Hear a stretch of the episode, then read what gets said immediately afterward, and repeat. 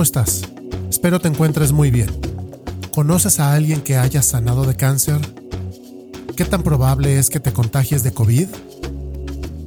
¿Actúas de manera consciente en esta pandemia? Quédate con nosotros que estamos por comenzar. Yo soy Rafael Yedid y te doy la bienvenida a un nuevo episodio de este tu podcast, Yo Soy. El día de hoy tengo un invitado de lujo.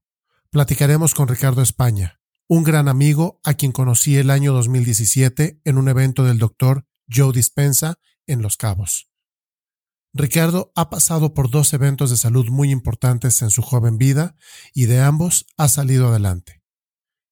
Él quiere compartir con todos nosotros cuáles fueron esos eventos, cómo los vivió, cómo alcanzó su sanación y nos regala algunos consejos de cómo vivir mejor cada día. Hola Rick, ¿cómo estás? Bienvenido seas a este episodio. ¿Qué onda, mi Rafa? Pues muy contento de estar aquí con, contigo. Finalmente se me hace, oye, ¿qué onda contigo? Todo un rockstar. Disculpa, ya habíamos quedado varias ocasiones y este, pero por fin lo pudimos cuadrar. Ahí te estuve cambiando de una fecha a otra, pero un gusto estar aquí contigo y agradecido de la invitación. Al contrario, yo también muy agradecido por la confianza y el tiempo que me estás dedicando, no solo a mí, sino a todas las personas que nos están escuchando. Rick, eh, traemos un par de temas que queremos platicar, ya lo hemos comentado, y por ello es que quiero arrancarme pues un poquito em, pues más rápido, ¿no? Para que nos dé el mayor tiempo posible y que nos puedan escuchar la mayor cantidad de personas y sea extraordinaria esta experiencia. ¿Qué te parece? Me parece excelente, con todo corazón, Gracias, gracias, Rick. Oye, Rick, a ver, platícanos. Em, yo sé que hubo una situación de salud en, tu persona en el año 2016. ¿Por qué no nos platicas, por favor, quién era Ricardo antes de esa situación de enfermedad? ¿Qué hacía? ¿Qué se dedicaba? Y, y bueno, pues vamos avanzando ahí poco a poco. Perfecto. Pues bueno, esa pregunta es muy interesante, ¿no? Cuando nos preguntamos quién era, qué era. Pues mira, eh, si, si, lo tuviera que poner en, en palabras, eh, desde pequeño, desde muy pequeño, siempre fui muy eh, sensible a todas, a, bastantes cosas que fueron apareciendo, ¿no? Para mí me costaba mucho trabajo entender de chiquito cómo había asesinos, ¿no? Cómo había alguien que le pudiera quitar la vida a otra persona, cómo existía la enfermedad, de todos estos temas que en, en, algún punto luego no se tocan en la mesa de algunas familias, que se pueden ser tabús, cuando los empezaba a escuchar, que generaban un gran impacto en mí, ¿no? Y, aunque, por ejemplo, me acuerdo la muerte de Paco Stanley, es un ejemplo, eh, no sé si te acuerdas, mi Rafa, que, que lo balacearon afuera del charco de las, este, de las ranas, ¿no? Se llamaba el restaurante. Yo no lo conocía a él, pero cuando de morbo lo comentaban en la escuela, me acuerdo que para mí fue muy impactante entender cómo, cómo podían haber pasado y lo habían matado, ¿no? Le habían quitado la vida. Y ese tipo de cosas me llevaban a ponerme bien triste y, y, híjole, o sea, me encerraba y me ponía a llorar en el cuarto desde chiquito, ¿no? Y bueno, fui creciendo, fui creciendo, este, y, digo, vas, vas integrando todas estas cosas. Pero bueno, antes, antes de, de presentar el síntoma, la enfermedad, eh, yo me encontraba trabajando en el negocio familiar. La, familia tiene un negocio de muebles y yo eh, ponía mucha parte de mi energía en querer eh, crecer el negocio, en querer hacerlo más productivo y, generaba ciertas expectativas y andaba muy concentrado en, en, el negocio familiar en ese momento de mi vida. No, ni siquiera tenía novia ni nada, estaba muy concentrado en el negocio familiar y este, y bueno, era en lo que me encontraba en ese momento, donde me enfocaba gran parte de mi día y este, y este, bueno, eso era lo, que estaba haciendo antes de que se presentara el, síntoma, mi Rafa. Oye, Rick, se presenta el primer síntoma en el año 2016. ¿Qué edad tenías en ese momento? Yo tenía 26 años. 26. Hoy tienes 30. Ya voy para 30. Sí. Muy bien. Muy bien. Ahora, a tus 26 años. ¿Qué sucede y cuál es el diagnóstico? ¿Cómo, cómo llegas a esta situación que te das cuenta de lo que te, lo que llega a tu vida? Pues mira, había, había ciertos síntomas, sintomatología, donde me empezaba a sentir, antes de que, de, que empezaran los síntomas fuertes, yo sí empecé a tener eh, ataques de pánico. Eh, donde me acuerdo una vez que eh, había hecho una reunión ahí en casa de mis papás, todavía vivía con ellos, y hago una fiesta, llegan todos y yo no pude bajar a la reunión. Le pedí a mi hermano menor que atendiera a la gente porque yo andaba con un ataque de pánico de que algo, que me iba a morir, ¿no? O sea, algo me iba a pasar. Y empecé a tener como que estos episodios y también de episodios como de eh, estar muy, muy bajoneado, muy eh, como triste eh, en el aspecto de, híjole, o sea, me, me, me, siento ponchadón, ¿para dónde va esto? ¿Qué estoy haciendo? Y, y, luego me entraban estos ataques y episodios como de ansiedad, de, no podía controlar lo que estaba pasando y, entraban estos ataques de pánico. Eh, posteriormente fui a ver a un cardiólogo, el cual me, me tomó, me acuerdo que fue, eh, era un, cardiólogo ya mayor, entro a su consultorio, me toma pues, los signos vitales y se da cuenta que yo estaba, mis palpitaciones del corazón estaban bastante aceleradas creo que en la medicina le llaman taquicardia, ¿no? Entonces, él, él me, se, da cuenta de esto, me, pide que vuelva a ir y luego me dice, mira, pues tu, tu, maquinita funciona muy acelerada, entonces mejor te dejo estas pastillas. Le comento a mi abuela, quiero, quiero mencionar que vengo de familia de médicos. Mi abuela siempre ha estado muy metida en todo, eh, conociendo a doctores y así, y me recomendó que ir con una doctora que era la cardióloga de ella, la cual me revisa, me dice esto es taquicardia sinusal, no, no tienes por qué tomarte absolutamente nada. Esto se genera cuando tienes altos niveles de estrés. Simplemente, pues relájate más, ¿no? Relájate más, pero esto, esto se pasa, ¿no? Ahorita no te voy a medicar ni nada. Y me acuerdo que me quedaba más con, con, la idea del doctor que me decía, no, tú estás mal ya y pues vas a necesitar medicamentos, ¿no? En vez de escuchar a la otra doctora que me había revisado más detalladamente eh, mi voz le ganaba la, la, vocecita de no, pues tú estás mal, este, tienes que checar estas, estos estudios, este, y tomarte estos medicamentos. Y bueno, pasa el tiempo, sigo con estos episodios de pánico. Y recuerdo, para no hacerte el cuento largo, un viaje que, que realizo con mi familia, nos vamos a Europa.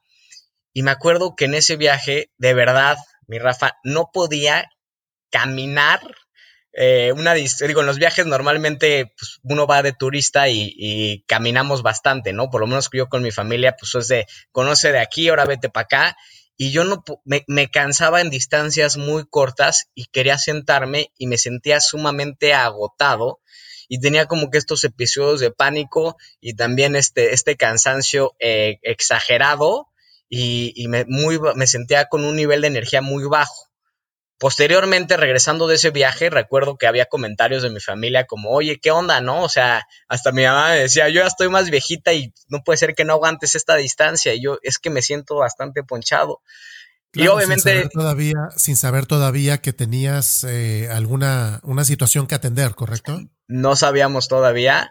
Este, igual mi familia decía, hijo, le está exagerando, o no sé qué hayan pensado, pero me hacían esos comentarios. Y el chiste es que regresando a México, me le marco a mi abuela, le comento que me siento de esa forma y me dice inmediatamente vete a hacer estos estudios. Ya me dejó toda la lista de estudios al, laboratorio, voy al laboratorio y yo tenía en ese momento una despedida de un amigo en Colombia, la cual no sabía si acudir o no acudir. Y fueron mis mismos papás que me dijeron, sí, vete, o sea, lánzate me veían como muy bajoneado, eh, lo comentaron después, eh, y por eso fue que me dijeron, no, sí ve, o sea, sí ve con tu amigo, ve, con tus amigos, vete a divertir. Y sí me fui al viaje, pero la verdad es que todavía me sentía bastante cansado, me sentía, no, o sea, era un nivel de energía muy bajo. Y ya regresando, lo primero que hago eh, fue ir a la computadora de la oficina. Me acuerdo que era, regresé un domingo y el lunes voy a la computadora de la oficina y con la clave que ya te dan, pues puedes ingresar a ver tus estudios eh, en, por el portal de internet. Entonces, me meto a ver mis estudios y recuerdo perfecto que cuando estás en un intervalo promedio te ponen en verde el, el, el, número, ¿no? De, de, de, una química sanguínea o de la biometría hemática y de todo. Cuando estás en rango está en verde. Cuando no estás en rango te ponen en rojo. Me acuerdo que fue eh, como película, Vi, vi toda la lista, eh, la mayor parte de la lista en rojo, entonces dije, híjole, algo, algo sí, algo tengo, ¿no? Le marco Este a mi color- abuela. Este color, me está, este color me está diciendo que algo no está bien. a este color algo, algo no está bien, son varios, este, varios rangos que están fuera del, del, del nivel promedio. Y le marco a mi abuela, mi abuela me dice, dame cinco minutos, te regreso la llamada. Efectivamente, cinco minutos después me, me llama por teléfono y me dice, ya tienes una cita en el, en el hospital español, ya te conseguí este internista que es muy bueno, ve hoy mismo. Y fue cuando me, cuando me presenté ahí con, con el doctor. Me acuerdo que, que incluso ese día me acompaña mi madre. Y este. Y bueno, pues nos, nos dice, híjole, de esto, la sintomatología que estás presentando, más este, más estos resultados que estoy viendo, parece ser que puede ser un cáncer. Para mí sí fue impactante cuando me dijeron eso, pero me dijeron no estamos seguros, es muy probable, por eso mañana vente a internar, es importante que vengas mañana y te vamos a hacer todos los estudios que sean necesarios para, para este, para tener en concreto qué es lo que está pasando. Entonces esto fue un poquito que antes de, digo, fue hasta llegar al hospital donde efectivamente corroboraron eh, a través de biopsias, a través de tomografías, etcétera, que yo tenía en ese momento de mi vida un cáncer que se llama linfoma, que es un cáncer en los ganglios, y es ahí donde empieza mi aventura más grande y profunda en esta vida. Oye, Rick, ¿qué pasa por tu mente cuando te diagnostican y te lo hacen oficial? Ricardo, Pues mira, tienes, tienes cáncer. Este es tu diagnóstico y tienes cáncer. ¿Qué pasa Mira, por es- tu mente? es bien chistoso, pero digo, ahorita no comenté esta parte de, de las sensibilidades de chiquito, de, de impacto de estas situaciones, como te decía, de asesinatos, enfermedades, este, y este tipo de cosas.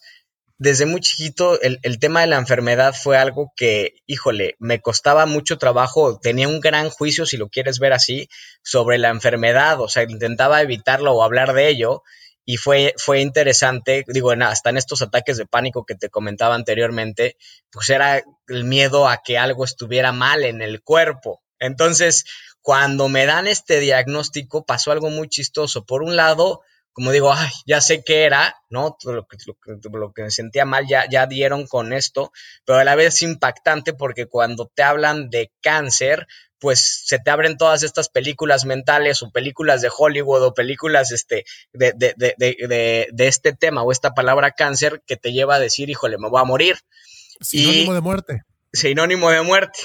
Entonces dije, híjole, ¿y qué, qué probabilidades empiezo a reaccionar con el doctor que pueda estar bien? Y pues ya me empezaron a dar, yo en ese, en esa, en, ese momento, desde una perspectiva, quería entender de- de- estadísticamente qué, qué porcentaje tenía yo de, de poder salir de esta, ¿no? De, en ese caso del, del, del linfoma. Y algo muy chistoso que, que me pasó fue que eh, eh, principalmente el dolor que sentí en ese momento fue el ver a mis seres queridos mal, a mi mamá, a mi hermano, a mi papá. Eh, cuando reciben la noticia, yo, hijo, le digo, uff, no, no los quiero ver mal, ¿no? O sea, antes de lo que fue, como que sí, sí me, me, me impactó y no, decir, híjole, no, no, este, que, que, no sufran, ¿no? Este, y eso fue lo que me apareció, digo, de forma muy honesta, ¿no? En el momento que recibo el diagnóstico. ¿Tuviste miedo, Rick? Por supuesto. Sí, claro. Miedo a la muerte, por supuesto. Miedo a la muerte y este, y, es un impacto, digo, hoy en día ya, yo estudio eh, tanatología, pero en ese momento pues no sabes y, vas corriendo en el programa y, y, hay un proceso donde, donde sí es una pérdida. Esto es una pérdida, eh, en este caso es la pérdida de la salud, de llevar cierto ritmo, que a lo mejor ahorita podremos platicar más adelante si nos da tiempo esta parte del inconsciente y el consciente, pero el, ritmo de vida o estas cosas que buscaba de repente cambia, ¿no? De repente esta situación o esta llamada de atención te hace detenerte por completo como un freno de mano y este, y pum, todo eh, eh, cambia, ¿no? En ese momento. Y sí, eh, pues es un proceso donde tenemos que llegar hasta el último, hasta la aceptación, ¿no? Y bueno, ya, te, ya más adelante, si nos da tiempo, te platicaré eh, eh, toda la información que, que, que, fui obteniendo y fui buscando al tener este diagnóstico. Muy bien. Oye, Rick, ahora, ¿cómo enfrentas esta enfermedad? ¿Qué pasa? ¿Lo tomas eh, medicina tradicional, medicina alternativa? ¿Cómo, lo, ¿Cómo le das frente a esta situación? Mira, cuando, cuando recibo el diagnóstico ahí en el español, en el hospital español, eh, en el, la, ahorita que te comenté que me, interno, me dan el diagnóstico y yo, eh, una, o sea, estuve una semana hospitalizado y salgo con el primer tratamiento de quimioterapias, la medicina convencional.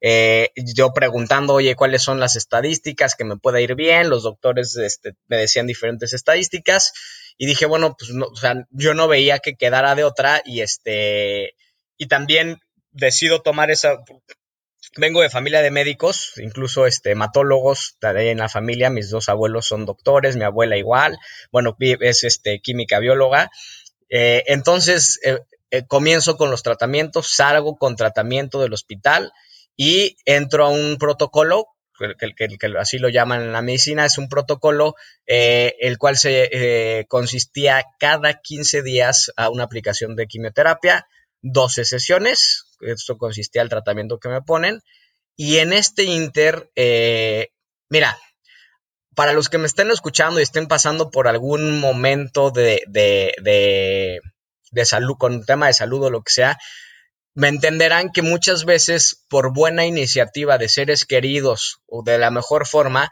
hay muchísimas recomendaciones, ¿no? O sea, que quieren lo mejor para ti, te dicen, del, en este caso me hablaban del factor de transferencia, me hablaban de que unas inyecciones, me hablaban de muchas cosas, muchos este, amigos y seres queridos, familiares, pero está, en, ese momento me sentí seguro con la medicina y fue lo que empecé a procesar. Eh, y hubo algo muy interesante, Rafa, que fue donde cambió mi forma de ver las cosas y ahorita vamos a llegar a eso. Fue un libro que me da un tío, un tío, el hermano de mi mamá, el cual eh, admiro mucho. Y en ese momento yo admiraba mucho por sus logros en el aspecto eh, de trabajo, ¿no? O sea, a sus, antes de sus 50 años ya jubilándose, pudiéndose retirar de una forma, este, más bien retirándose de trabajar para poder viajar y conocer más el mundo sin ningún problema económico. Y llega y me dice, mira, yo me he basado desde hace mucho tiempo en lo espiritual. Para mí lo espiritual es la clave y la esencia de todo lo que hago, incluso el trabajo. Y aquí está este libro, el cual te comparto, donde tú puedes integrar esto y te puedes sanar. Y este libro es un libro del doctor Dispensa que se llama Deja de ser tú, Rafa, que tú lo conoces muy bien. Y en ese momento empiezo a leer el libro, viene de la fuente de mi tío y me llegaron otros libros, ¿eh? pero ese fue el libro que realmente me atrajo, o sea, no sé cómo explicarlo. Y cuando lo empiezo a ojear y empiezo a leer, me empieza a hacer un sentido completo. Desde una perspectiva eh, racional, me invita a estas prácticas de meditación, donde a través de la explicación racional, donde involucra neurociencia, epigenética, física cuántica, tú, lo, sabes muy bien, lo dominas, me llama tanto la atención que lo compro y me convence y me empieza a motivar a ver las cosas de una forma diferente. Y la verdad es que dicen que normalmente una carrera dura cuatro años, ¿no, mi Rafa? Y yo no tenía, yo no tenía tiempo, ¿no? Yo quería eh, más información y me empiezo a clavar en todos estos temas yo creo que la, de la forma más apasionada y profunda que me he clavado en, en cualquier cosa de mi vida, me clavo con, con estos temas de meditación, los cuales me llevan a tomar una herramienta mucho más poderosa eh, en ese momento para mí eh, que cualquier otra cosa, ¿no? Eh, lo empiezo a entender como responsabilidad y fue algo que, hasta el día de hoy ya no lo puedo soltar y, todo lo vinculo y lo, relaciono desde esta perspectiva espiritual. y la, entendí desde un principio, desde una parte racional, ¿no? Pero va más allá. Y fue una de las herramientas que me ayudaron a, cruzar esta etapa, esta, este momento de mi vida, mi Rafa. Oye, ¿tú ya tenías algo relacionado al tema en tu, en tu vida? Meditación, espiritualidad, eh, todo lo que estamos comentando. ¿Ya traías algo o te aparece aquí en este libro? Mira, eh, mi familia, mi familia, yo vengo de una familia católica, pero realmente mi papá y mi mamá, eh, a mi hermano y a mí, pocas veces fuimos a misa. íbamos, este, cuando veíamos a mis abuelos, ellos iban mucho, eh, eh, y realmente meditaciones y eso alguna vez me llamaba la atención de chavito porque algunos tíos meditaban y pues me sentaba junto a ellos y les, les preguntaba que qué veían, a dónde iban, ¿no? Pero fuera de eso, nada más. Eh, yo estaba más clavado en, la, en, la, parte muy objetiva, la parte científica. Eh, entonces, pues realmente yo me basaba en, en eso, ¿no? En, en, estadísticas, en lo objetivo, en la medicina convencional para la cultura occidental y hasta ahí. Ok, entonces tuviste una combinación entre medicina tradicional y meditación y espiritualidad y todo lo que aprendes en este libro. Correcto. Correcto. Digo, más adelante, si, si, si quieres, este, eh, bueno, te, te comparto que, que, empiezo con la medicina convencional eh, y al llegar, al terminar mis, mis aplicaciones de, de quimioterapia, eh, me hacen un estudio que se llama PET para revisar cómo iba el avance, cómo estaba funcionando. Me hicieron previamente, eh, antes de acabar los 12 ciclos, me hacen a, la mitad, me hacen un PET, va funcionando bien. Eh, posteriormente, cuando acabo los ciclos, me vuelven a hacer otro, bueno, me dejan descansar unos días, me vuelven a hacer el PET.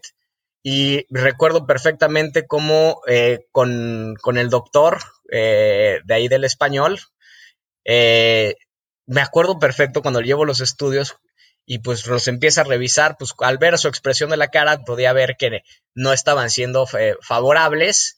Me, me, dice, mira, hay unas cosas que no me gustan, vamos a esperar tres meses más.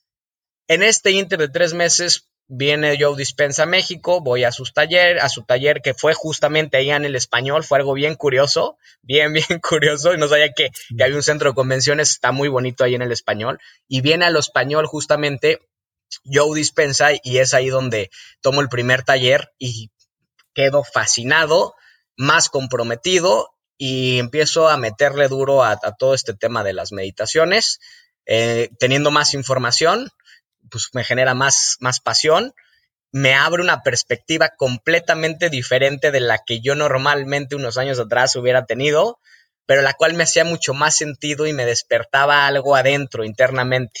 No sé si los que nos están escuchando me entiendan de esa, eh, no sé si sea llamarle intuición o esta chispa que sabes que es por ahí.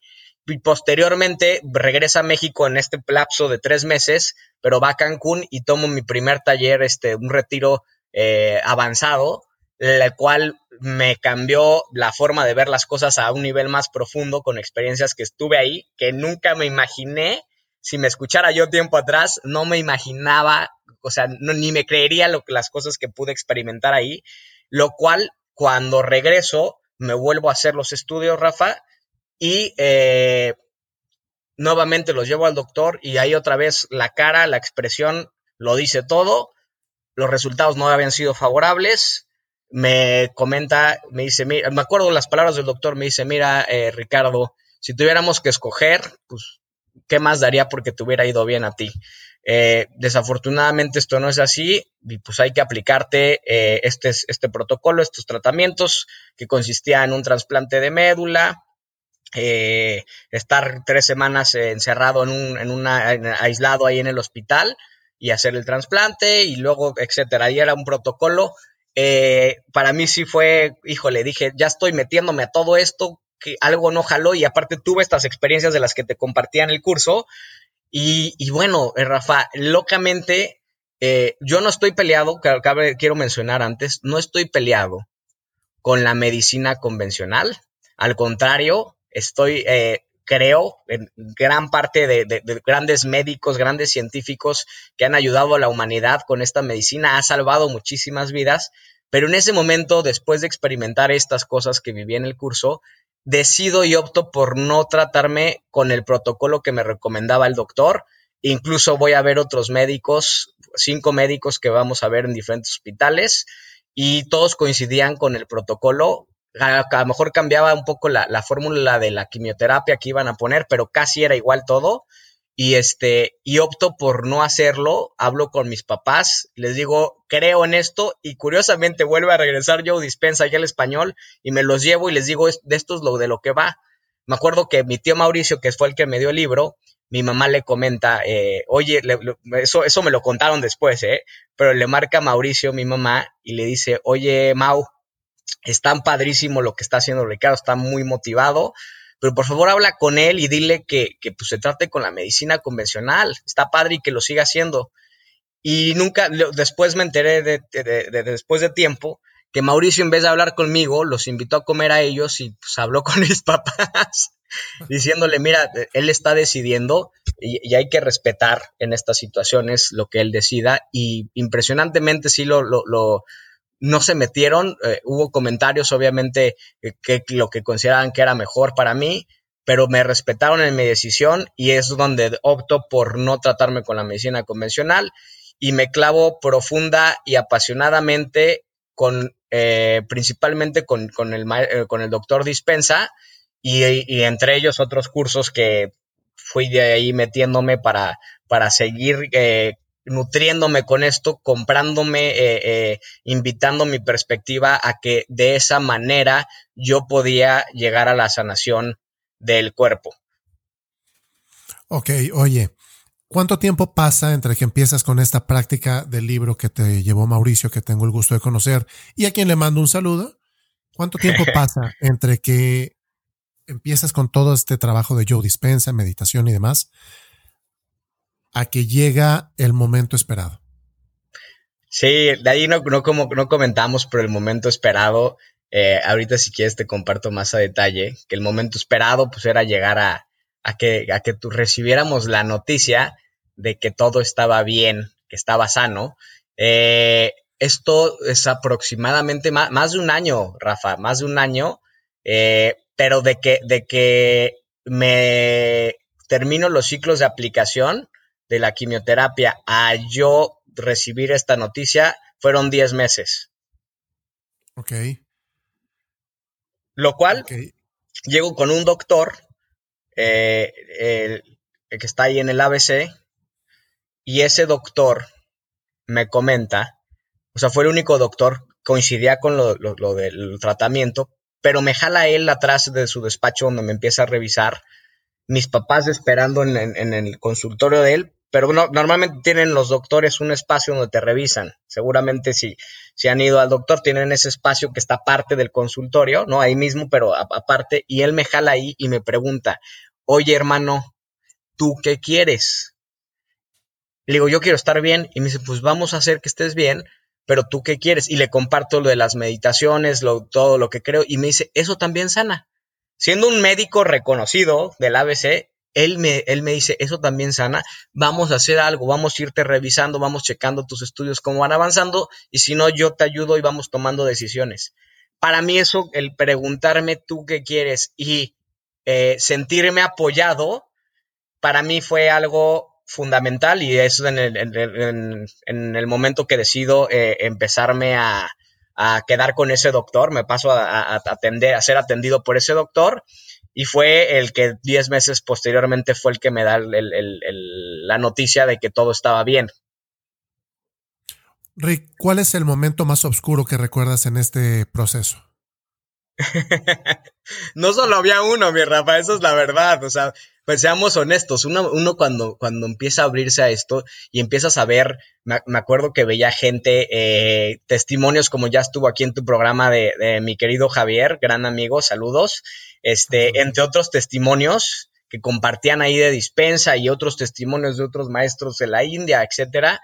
Eh, yo veía a esta gente muy feliz, muy contenta y decía, wow, si él lo pudo hacer, yo lo puedo hacer, pero yo, yo decía, pues es que ellos están todo el tiempo contentos, cabrón, ¿no? Esa era lo que, la idea que yo me vendía. Pero les voy a ser muy honesto a los que nos están escuchando y seguramente Javier lo comparte conmigo.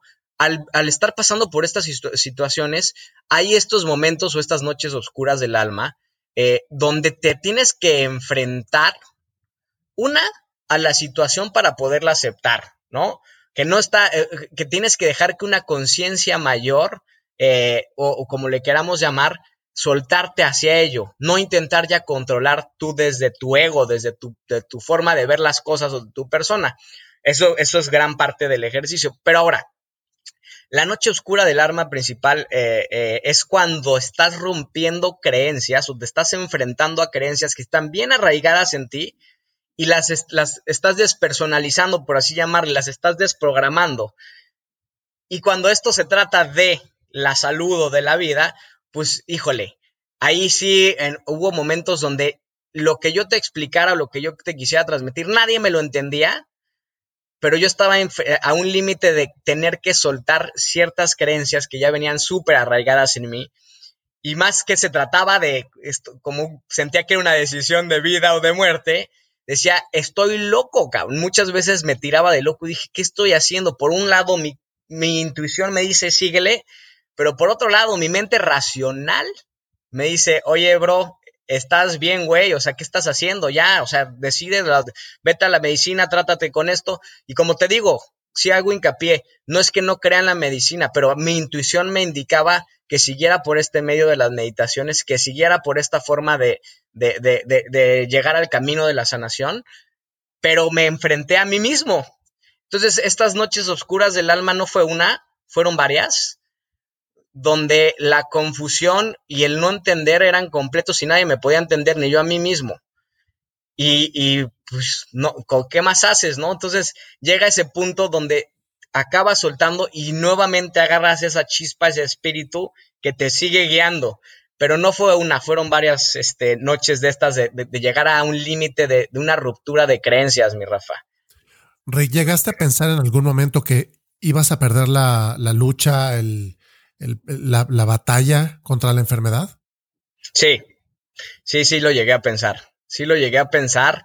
Eh, y, en este, y, en este proceso muchas veces entendiendo esta forma eh, de cuando estamos en la sanación, pues uno piensa que está intentando estar en una alta frecuencia en un estado de ánimo muy positivo, estar conectado con, con, con, con ya sentirte bien, pero algo muy honestamente te lo comparto es, para mí llegar a ese proceso de, de, de, decir, uff, es, de esto se trata, o encontrar este presente y estar conectado con la divinidad, donde en ese momento todo te cuadra y todo lo que has pasado en la historia de tu vida dices, aquí debo de estar, estoy haciendo lo correcto y te llega a través de esta fuente de inspiración.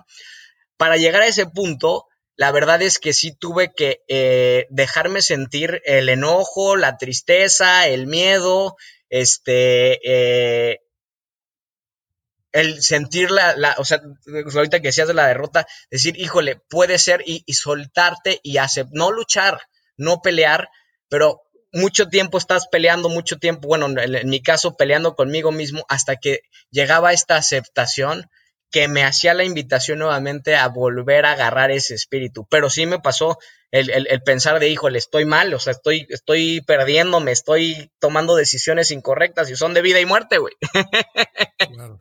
entonces, entonces sí fue, sí fue, y, digo, ahorita me río, ¿no? En ese momento no, para, para mí sí era, en ese momento, híjole, ¿qué estoy haciendo?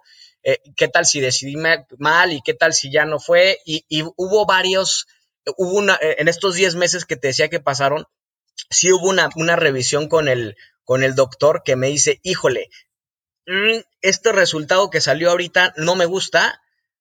Y yo me, me, venía para abajo, pero me decía, pero no me cuadran tus exámenes de sangre ahora, cabrón. Entonces vamos a tener que hacer esto. Y otra vez yo decía, no puede ser, ¿cómo otra vez?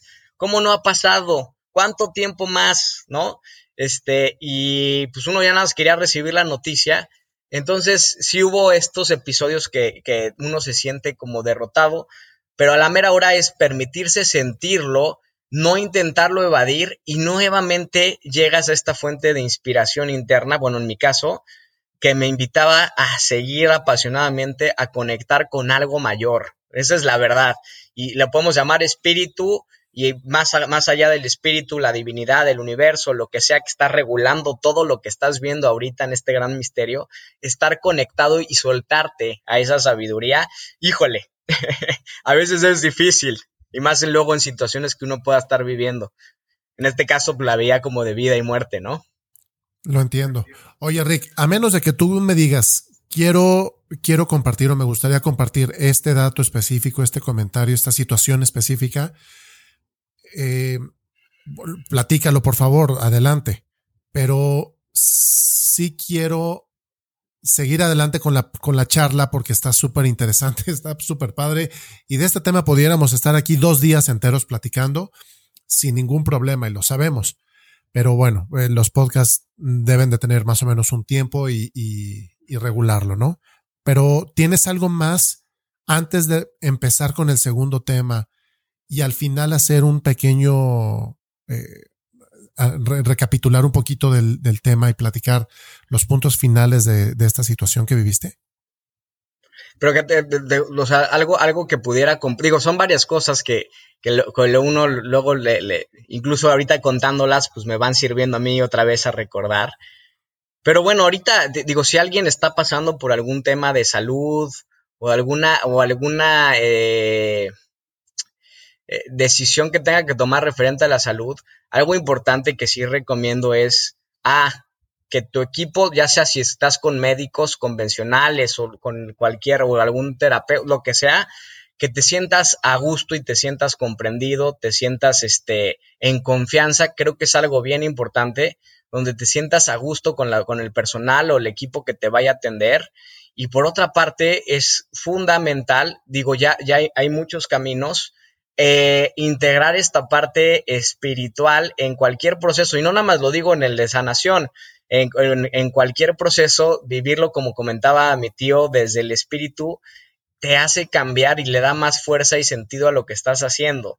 Entonces, busquen, o sea, en este caso a mí me, me, llegó este libro y resoné mucho con el doctor Dispensa, pero esta información se comparte de mil y otras formas y es con la que te resuene. Así como con el equipo médico que te resuene, esta información o esta, este camino hacia estar conectado con algo más grande, lo puedan buscar desde, desde su forma intuitiva o lo que les resuene, para mí es algo importantísimo y lo recomendaría si alguien está pasando por esto y si no lo están pasando también. Fíjate que no, estoy seguro si ya lo comenté en algún episodio anterior, pero justo yo en, en mi mente está primero el poder combinar la medicina tradicional con la espiritualidad, a mí me parece que es una fórmula perfecta. Por supuesto. No, no hacer a un lado la medicina, no hacer a un lado la espiritualidad. Si no tienes la espiritualidad, inclúyela en tu vida diaria, en tus procesos de sanación, en tus procesos que quieras seguir y la vida te va a cambiar por completo. Eso por un lado. Y eh, bueno, definitivamente el que las personas escuchen a su intuición, que realmente digan algo me está diciendo que vaya por este camino, háganlo. Aunque su racional y su mente y sus estudios o lo que sea, sus comentarios alrededor les digan, no lo hagas, si a ti te está llegando esa información, síguelo, hazlo. Eh, por algo te está llegando, por algo te está llegando y es, es una sabiduría que va mucho más allá de nosotros, que no podemos explicar aquí a nivel, creo que no lo podemos explicar a nivel terrenal, pero es una sabiduría perfecta. Así es que escuchen, por favor, esa, esas voces que les llegan de pronto, háganles caso en cualquier ámbito de vida. Y principalmente, como creo que para ahí un episodio muy bueno con, con Pepe que tuviste, que él habla del corazón, ¿no? Eh, e, ese corazón o escuchar a tu corazón es eh, eh, apagar a veces esta mente que, de, racional de querer entender, como decías ahorita, y es esta brújula de que está en tu cuerpo, que lo, podemos eh, empezar a utilizar, que te va a guiar por lo que tengas que estar viviendo y lo vas a sentir de forma natural. La bronca es que a mí me pasa, incluso ahorita platicando, muchas veces queremos sobreentender y racionalizar cosas cuando a lo mejor nada más hay que bajar y escuchar eh, a tu corazón, ¿no? Es esa, esa, ese órgano que te conecta con, con, con, todo, ¿no? Entonces, eso también es, sería una recomendación, mi Rafa. Buenísimo, Rick. Oye, ahora, hoy de, de esa situación, de ese episodio que viviste, ya estamos al 100, ¿verdad? Adiós, gracias, sí. Qué maravilla, qué maravilla, lo, lo celebro contigo a tu lado y, gracias también. Creo que esto mucho viene gracias a tu tío Mauricio, que también tengo el gusto de conocer. Y gracias, Mau, porque aquí seguimos contando con Rick para muchos años. Pero, a ver, esto ya nos lo platicaste 2016, 2017. Yo tengo el gusto de conocerte en un evento de Joe Dispensa en Los Cabos en 2017, pero hoy estamos viviendo un confinamiento, una pandemia que desde el mes de marzo en México estamos encerradones, ¿no? Eh, ¿Qué pasa por ahí del mes de agosto, finales de agosto, septiembre, Rick? Cuéntanos, por favor, qué sucede. Perfecto, mi Rafa. Pues mira, eh, al, pasar por esta situación que yo creo que para muchos ha sido complicada, cada quien a su forma de ver o la realidad que esté viviendo, la historia que tenga, pues igual como hablaba de la pérdida de la salud, que impacta a un nivel eh, en el psique, ¿no? Cuando, cuando, cuando, cuando, de repente pierdes algo de la forma en la que lo llevabas. Eh, yo creo que esta situación a muchos o a la gran parte de la humanidad, en este caso a nivel el mundo, nos ha llevado a pérdidas, todo el tiempo están pasando, pero estas pérdidas es, puede ser desde, desde, la pérdida del ritmo de vida que llevabas, la pérdida del trabajo, la pérdida de algún ser querido. Hay, hay bastantes pérdidas pasando y muy notorias. Entonces, cuando llega esta situación, pues yo creo que como para todos fue como ahí, a ver cómo va a estar el plan, qué hay que hacer.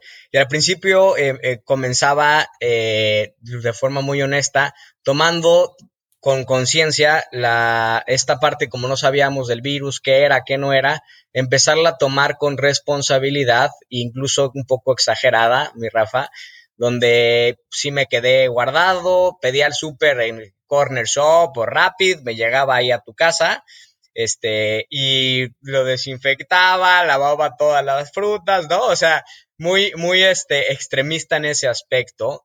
Y posteriormente eh, me salté al otro extremo.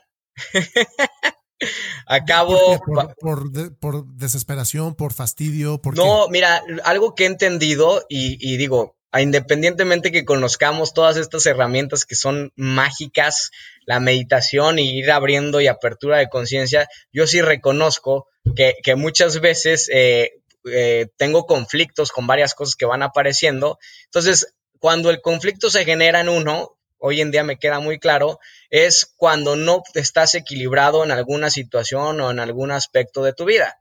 En este caso, el COVID, de estar en el extremo de precauciones, no salir, acabo estando en, Tulum, en Tulum, donde está ahorita, pues, pues, muchos extranjeros, este, no usan cubrebocas, hay fiestas, etcétera, a estar en Tulum, este, exponiéndome realmente al virus, entonces, de forma muy honesta, claramente en ese momento, en esa etapa de mi vida, estoy viviendo un conflicto. ¿El conflicto con qué en específico? Pues ese, con el, COVID me ayuda a ver que todavía el juicio sobre la enfermedad eh, me generaba un conflicto, el no poder eh, balancear entre la responsabilidad de cuidado al no pasa nada, ¿sabes? Entonces, eh, acabo estando en Tulum y es ahí donde me contagio de, de, de, COVID.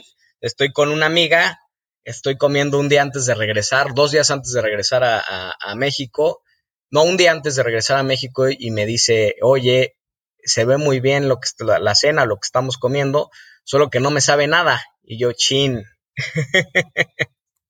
Primer Entonces, síntoma. ¿Mandé? Primer síntoma.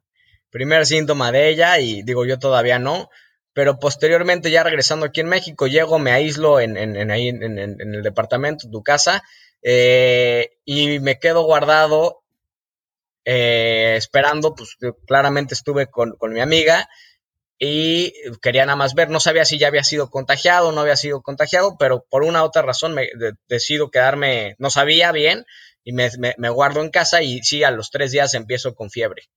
Empiezo con fiebre, eh, seguía con la fiebre, posteriormente oxigenando muy bien, todo bien, y realmente ahí es donde empiezo, de forma muy, muy honesta, empiezo a tener un conflicto con lo que estaba viviendo, cómo puede ser la fiebre, cómo sigo yo, y aparte con lo, con lo que yo ya viví, cómo puede ser que yo ahorita esté así, y empiezo a tener unos grandes juicios sobre mí mismo, y pues esta, fiebre sigue, sigue eh, prolongándose hasta más de una semana, y es donde ya le escribo al doctor, me dice, ven, vamos a checarte, y acabo estado internando, eh, internado en el hospital, lo cual me, llevó a, ciertos recuerdos donde todavía tenía que aprender, ¿no? Esto como, como una oportunidad. Y honestamente sí fueron momentos o estas noches oscuras del alma de las cuales hablábamos, mi Rafa, pues sí, las, sí las volví a, a, ver y las volví a vivir. Y yo creo que hasta de una forma mucho más profunda que antes. Oye, Rick, a ver, antes de seguir adelante con esto, una pregunta. Cuando tú te fuiste a Tulum, te fuiste buscando, llamémoslo de esa manera, buscando la enfermedad, porque es, es difícil de pronto entender o, o, mencionar que tú vas a buscar una enfermedad, ¿no? Pero me parece que con el hartazgo que muchos ya tenemos, de pronto dices, caray, la voy a buscar que me dé y ya salgo de la enfermedad y listo. Correcto. ¿Qué, es lo que pasa por tu mente? Eh, es esta incertidumbre, ¿no? Donde digo, híjole, ¿qué pasará? ¿Cómo me irá? ¿Cómo no? Este, pero ya eh, también saliendo a buscar como para ya este, enfrentar esto, ¿no? Decir, ya, no puedo seguir así, este, y, ya, o sea, era de este ruido interno constante, como te comentaba, claramente un conflicto. Eh, y, sí, sí, sí, o sea, sí estuve expuesto ahí. Dije, mira, si ya me toca, me, me, me, toca, ¿no? Porque sí estuve expuesto en, ahí en Tulum no, no hay muchos, este, muchos cuidados en, en muchos lugares, ¿no? Entonces sí estuve expuesto. Ok, ahora, retomando un poquito, estás en el hospital, ¿qué vives en el hospital? Mira, en el hospital eh, fue algo, fue algo eh, que me di cuenta que todavía necesitaba trabajar y cuando digo trabajar, para mí es romper el juicio de estar ahí en el hospital, de estar enfermo, ¿no? Donde me costó mucho trabajo y de hecho fue un juicio súper rudo conmigo mismo. Los, los, iba a estar tres días y acabé estando dos semanas. Y era un juicio muy rudo conmigo y ahí es, sabes que no, ahorita en los hospitales no están dejando pasar visitas claramente porque es COVID. Entonces estaba solo en la habitación, conmigo y conmigo, ¿no? Ahí con, mis diálogos mentales, con, con, lo que quieran llamar los, los, demonios y los, los ángeles, ¿no? Y me tocó enfrentarme a estos juicios. Eh, donde si seguía en el juicio simplemente iba perdiendo y perdiendo y perdiendo y iba, iba pues sin ganas de seguir, eso es la verdad, ¿no? Eh, hasta que llegas a este punto donde tu medicina real, desde mi perspectiva, no quiere decir que pues, me dieron ahí este antibióticos, ¿no? Todo, eh, pero la que para mí en ese momento era mi medicina era la aceptación aceptar que estaba ahí, aceptar que estaba pasando eh, por un proceso de, de, COVID y que me había ido mal, y aceptar, si no soltaba la aceptación, no, no podía y nada más me iba sintiendo peor, y la aceptación en ese momento se convierte en mi mejor medicina. Empiezas a aceptar, tu cuerpo empieza a entenderlo y empieza a reaccionar. Empiezo a aceptar, empiezo a dejar de batallar con el juicio, de qué hago aquí, cómo puede ser que yo, después de haber vivido esto, cómo puede ser, ahora que, que o sea, mucho, te podría decir ahí muchas narrativas mentales, pero el chiste es que en ese momento la aceptación se convierte en mi medicina, aceptar lo que estaba pasando, no querer cambiar absolutamente nada, en ese momento es donde empiezo a ver más claridad y la verdad es que eh, empiezo a retomar, ni siquiera tenía ganas de meditar esos días, sabiendo la herramienta que es, y en esta profunda aceptación vuelvo a conectar. Meditación es ser consciente de este espíritu, esta fuerza mayor, eh, y empiezo a confiar otra vez nuevamente. Eh, fue, la verdad, digo, ahorita lo cuento así, pero sí fue algo a mi nivel personal, no sé cómo explicarlo, muy profundo, que me voy a mover otra vez y abrir estas cosas y decir, bueno, qué tengo hoy en día y qué quiero aportar aquí, en esta estancia. Una, pues sí, la abundancia y disfrutar de esto. Ahorita estoy frente al mar y exquisito. Pero ¿qué, ¿en qué puedo servir? Si me quedo, ¿en qué puedo servir? y hubo unas preguntas que las quiero compartir si me das permiso, mi Rafa. Por supuesto, Rick, bienvenido. Que en el momento que estás en la cama, que no sabes, la verdad no sabes si, si vas a estar mañana o no. Y eso nos pasa todo el tiempo, pero se nos olvida. Pero bueno, ahí está muy presente, ¿no? el tema de la muerte. No sabes si te vas a morir o no te vas a morir, estás en la incertidumbre y aparte con estos juicios, entonces llega un momento donde empieza la aceptación y empiezo a tener esta información o estas preguntas que, que, se me hicieron de suma, de suma importancia, ¿no? Que yo creo que de alguna forma nos pasan en el momento que, que, estemos eh, listos para, para, para, morir o cuando llegue el momento de morir. Eh, a, a, mí me pasaron en ese momento y son estas preguntas que quiero compartir. Una, ¿Cómo está siendo tu relación con tu familia? ¿Cómo es tu relación? Ahorita, y pongámonos en presente, todos los que nos están escuchando. ¿Cómo es la relación con tu familia? ¿Cómo es la relación con tus amistades, lo parte social? ¿Cómo es presente? Si no están teniendo la posibilidad de hacer ese análisis en este momento, yo les recomendaría o lo que yo haría es poner pausa en el podcast e ir respondiendo cada una de las preguntas, porque me parece que es un punto extraordinario el que nos está compartiendo Rick, lo que él vivió en esta situación de COVID. Así es que una por una, váyanlas practicando, váyanlas respondiendo y vamos a ver qué es lo que en lo que culmina Ricardo con estas preguntas. Sí, eso, eso, eso, eso es muy bueno, perdón. Sí, sí agarrar una hojita de papel y anotarlas estas y dedíquenle su tiempo. No tienen que la respuesta inmediata, pero desde trabajenlo desde su corazón, justo lo que platicábamos. Entonces, estas dos primeras preguntas, ¿cómo está siendo la relación con tu familia? ¿Cómo es la relación en este momento con tu familia? ¿Cómo es la relación con tus amistades, con la parte social? ¿Cómo es tu relación con el mundo? Cuando me refiero a mundo, mundo, exacto. Cuando me refiero a mundo, me refiero a cómo lo estás relacionándote, cómo estás percibiendo en este mundo en el que vives, qué estás dando, si estás sirviendo o, o qué estás esperando, cómo te relacionas con el mundo. Otra es cómo es tu relación con tu día a día, con el trabajo, podemos ponerle trabajo. Trabajo, salud, alimentación, ejercicio. Claro. Pero bueno, eh, eh, eh, o sea, ahorita principalmente el trabajo. Y la última pregunta, ¿cómo está siendo tu relación contigo? ¿Cómo es tu relación contigo? Y una vez que hayan contestado estas preguntas, aquí viene lo bueno. Muy bien. ¿Cómo te gustaría que estas relaciones fuesen? Contéstenlo, ya, ya contestaron cómo está haciendo ahorita. ¿Cómo les gustaría que estas relaciones fuesen?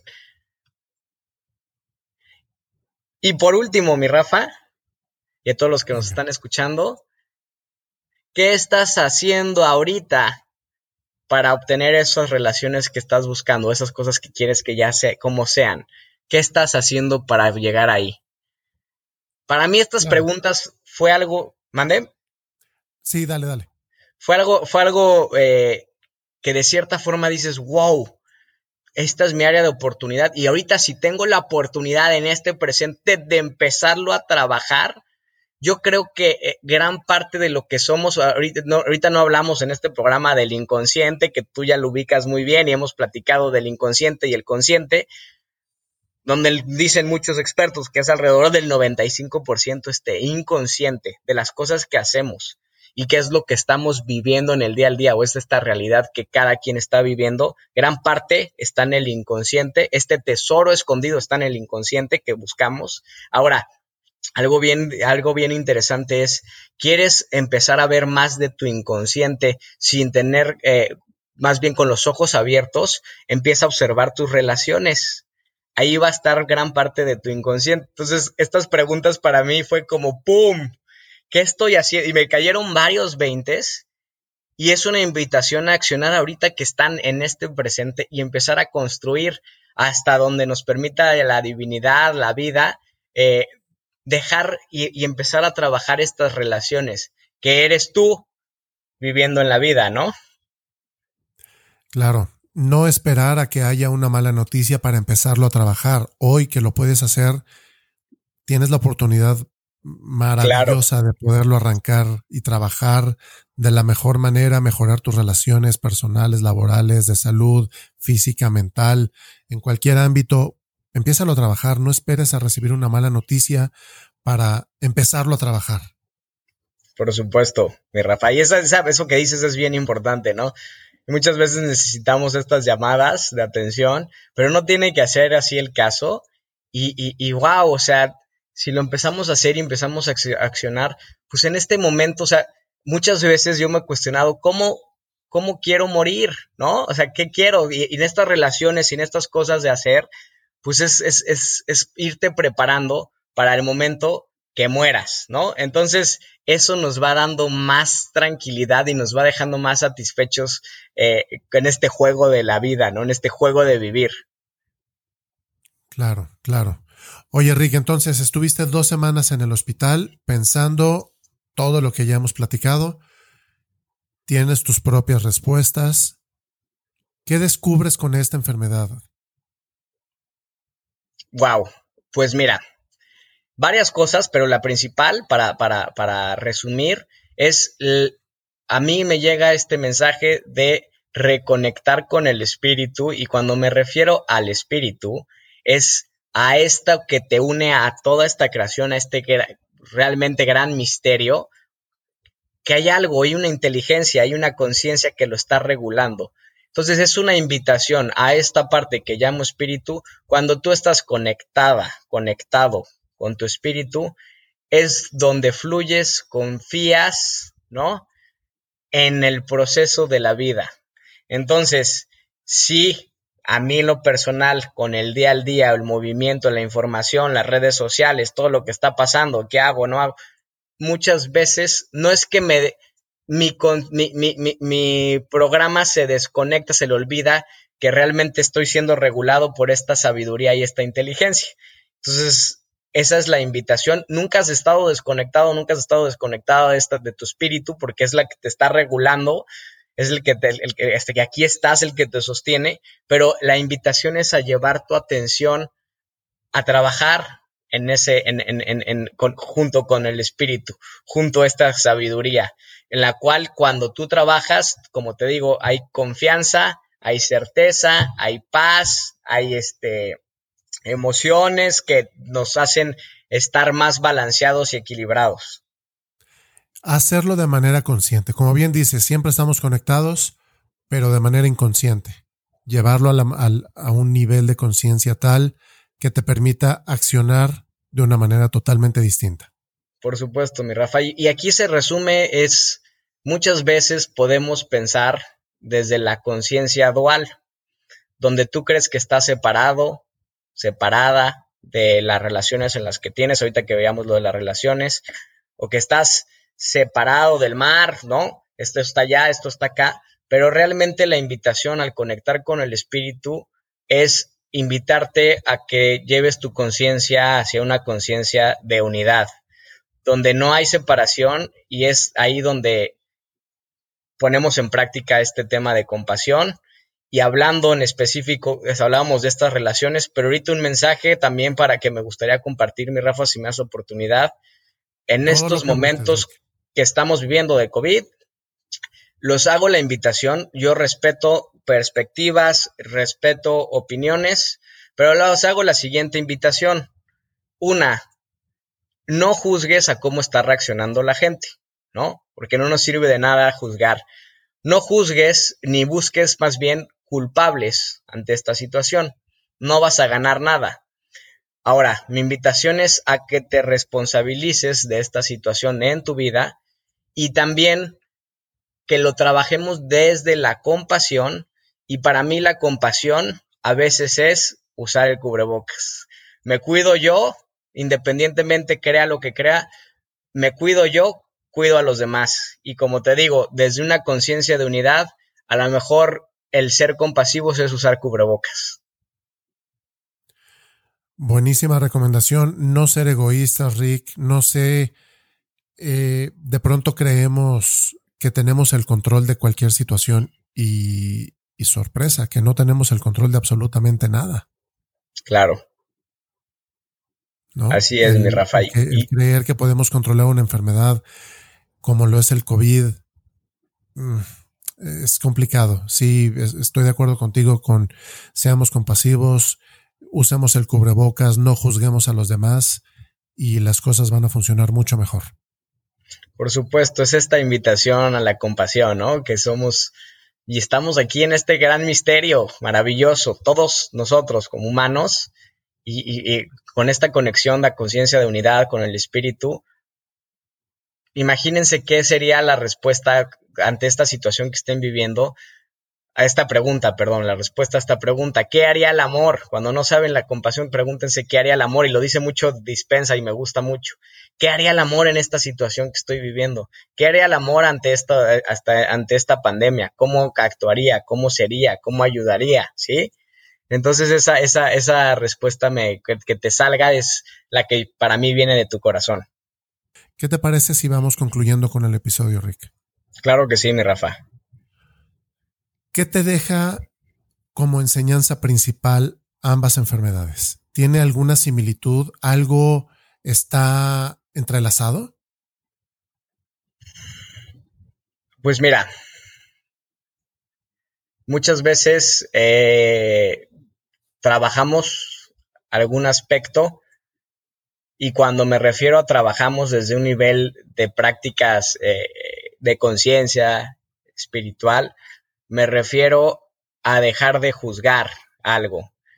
En este caso puede ser dejar de juzgar la enfermedad, donde si alguien, digo, está pasando por algún tema, empezar a desvanecer ese juicio. Entonces, eh, otra invitación, digo, eh, una es el juicio hacia algo que te puedas, no te esté dejando estar tranquilo en la situación, no nada más la enfermedad, en la situación que te esté generando conflicto en tu vida, hay que cachar bien los juicios y esas creencias que te hacen ver algo bueno o malo. Eso es una de las cosas que hoy en día trabajo y en este caso si era mi juicio sobre la enfermedad y ahorita el estar otra vez en el hospital eh, eh, yo como, entré en este juicio y como te digo, la aceptación fue la mejor medicina. Pongan en práctica, a veces hay que pasar por todo un proceso, pero esta aceptación es confiar, bendecir la situación. Bendecir es dejar en manos de la divinidad, de Dios, como le quieran llamar, y dejar de querer controlar, como tú lo decías ahorita. Y por otra parte, eh, mi Rafa, algo bien importante que debemos entender es eh, estas creencias hay que cuestionarlas. ¿Qué, ¿Qué creencias me refiero que hay que cuestionar? Todas aquellas que no nos dejen estar en paz. Hay que cuestionarlas, hay que ver de dónde vienen y también, una vez detectadas, entregarlas a esta conciencia mayor, a este espíritu. Qué hermoso, qué hermoso um, análisis nos entregas para concluir, Rick. Yo no sé y me vas a disculpar, pero aquí te voy a comprometer a que grabemos otro episodio. ¿Cómo ves? Con todo gusto, mi Rafa. Muchísimas gracias por la invitación y te felicito por este proyecto. Eh, qué padre que están compartiendo todo esto y, y, yo sé el corazonzote que tienes y te admiro muchísimo al estar haciendo este proyecto, mi Rafa. Gracias, hermanito. ¿Y qué estamos buscando básicamente con este episodio? Es entregarles un par de testimonios en una sola persona que es Ricardo, de qué es lo que ha vivido, qué experiencias ha tenido a nivel salud, a nivel personal, primero con el cáncer, después con el COVID, cómo logra superarlos, qué es a lo que se enfrenta y no estamos buscando que ustedes tomen decisiones hacia uno o hacia otro lado. No les estamos recomendando dejen la medicina tradicional, al contrario, a mí a nosotros nos parece que es una combinación perfecta. la medicina con la espiritualidad.